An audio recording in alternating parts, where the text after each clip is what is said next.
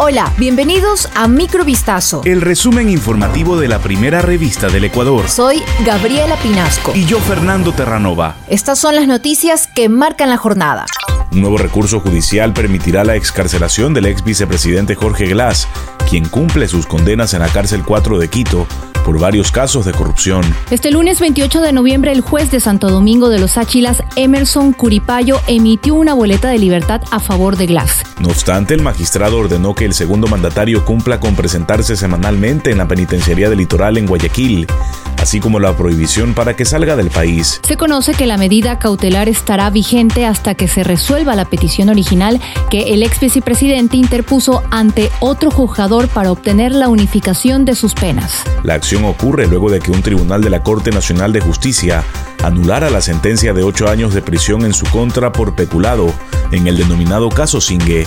El gobierno de Ecuador reiteró este domingo que la ex ministra de Obras Públicas, María de los Ángeles Duarte, que se desempeñó en el cargo durante el mandato presidencial de Rafael Correa y que desde hace más de dos años permanece refugiada en la Embajada de Argentina en Quito, no puede recibir el asilo que solicita por tener una condena en firme por corrupción. Ante informaciones publicadas en medios argentinos sobre un eventual otorgamiento del asilo por parte del gobierno del presidente argentino Alberto Fernández, el Ministerio de Relaciones Exteriores de Ecuador aseveró en un pronunciamiento público que esta posibilidad está fuera de los tratados internacionales. La Cancillería ecuatoriana, como portavoz de la administración del presidente Guillermo Lazo, recordó que las convenciones que norman el asilo diplomático excluyen la posibilidad de conceder asilo a personas condenadas por delitos comunes. Duarte, quien fue ministra de Obras Públicas por casi dos años, entre el 19 de febrero de 2015 y el 6 de enero de 2017, lleva más de dos años junto a su hijo adolescente,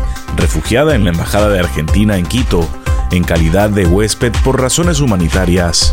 La Policía Nacional y el Ministerio del Interior serán declarados en emergencia, informó Juan Zapata, titular de esta cartera de Estado. Zapata indicó que la declaratoria de emergencia obedece a dos objetivos, proteger a las unidades de policía comunitarias y precautelar la integridad de los policías.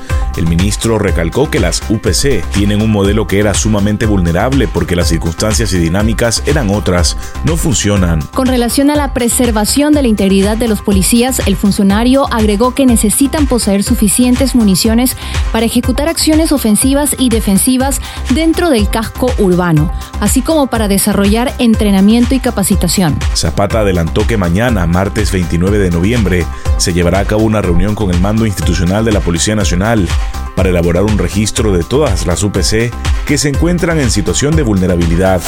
Como si se tratara de una película, un grupo de sujetos fuertemente armados ingresaron al hospital Dr. Napoleón Dávila de Chone en la provincia de Manabí el pasado domingo. El objetivo era claro, matar a alias Cara Sucia, quien había ingresado un día antes tras ser baleado. Los maleantes querían terminar el asesinato. Ocurrió la noche del 27 de noviembre de 2022, alrededor de las 7 de la noche, cuando la policía recibió la alerta de que siete individuos entraron a la casa de salud. Buscaban al joven de 16 años, quien se encontraba en la unidad de cuidados intensivos. Al no encontrarlo, entraron en desesperación, empezaron a disparar y tomaron a cuatro personas como rehenes. Mientras tanto, varias unidades de la policía formaron un cerco alrededor del hospital. En un video difundido en redes sociales se observa que un grupo de delincuentes salió a una puerta con una enfermera como escudo humano en su intento por huir. ¿Quién es alias Cara Sucia y por qué querían asesinarlo? Lea la nota completa en vistazo.com.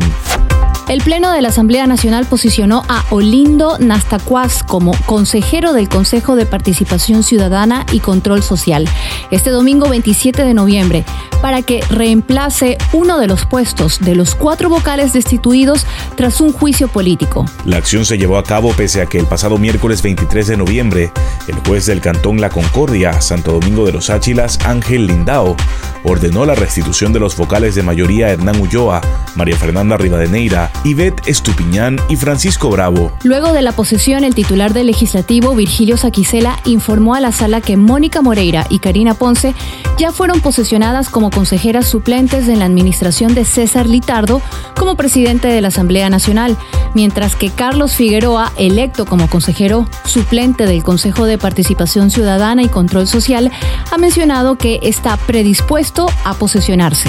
En otro orden, cuestionó las acciones de protección planteadas por un ciudadano en siete ocasiones en la Concordia, argumentando que constituye un intento de manipulación de la justicia e injerencia en las atribuciones de la función legislativa.